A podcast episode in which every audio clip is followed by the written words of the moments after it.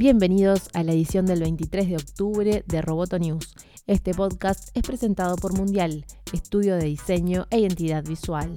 Vamos con las noticias. Facebook estudia adquirir una importante empresa de ciberseguridad a fin de año, según informó The Information. La decisión está impulsada por el incidente de la brecha de seguridad que afectó a 29 millones de usuarios en septiembre. La medida permitiría a Facebook reforzar su plantilla al integrar expertos en la materia para desarrollar la protección de los usuarios. A partir del 10 de diciembre se podrá recorrer en California el túnel subterráneo de dos millas que The Boring Company desarrolló en la ciudad de Hawthorne, muy cerca del Aeropuerto Internacional de Los Ángeles. Así lo reveló el presidente de la compañía, Elon Musk, a través de su cuenta de Twitter, donde publicó que el primer túnel está casi terminado y será abierto el próximo 10 de diciembre.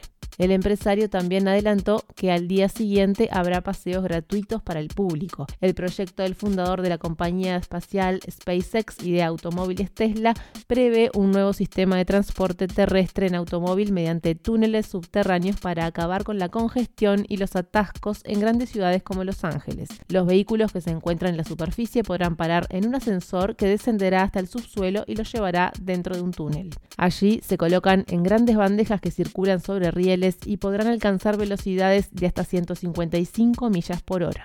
La multinacional estadounidense Apple anunció que el 30 de octubre presentará a la prensa las novedades de su línea de computadoras Mac y sus tabletas iPad. La información previa indica que se prepara un gran evento con muchos productos nuevos y otros a renovar. La gama iPad Pro será renovada con un nuevo diseño y también se maneja que otro anuncio será la posible adopción de puertos USB-C para las computadoras Mac, dejando Lightning como un cable exclusivo para iPhones y iPad no Pro a un nuevo de carga electromagnética para el Apple Pencil e incluso a la llegada del desbloqueo facial al iPad. Roboto News es parte de Dopcast. Te invitamos a seguirnos en www.amenazaroboto.com, arroba amenazaroboto y facebook.com barra amenazaroboto. Hasta la próxima.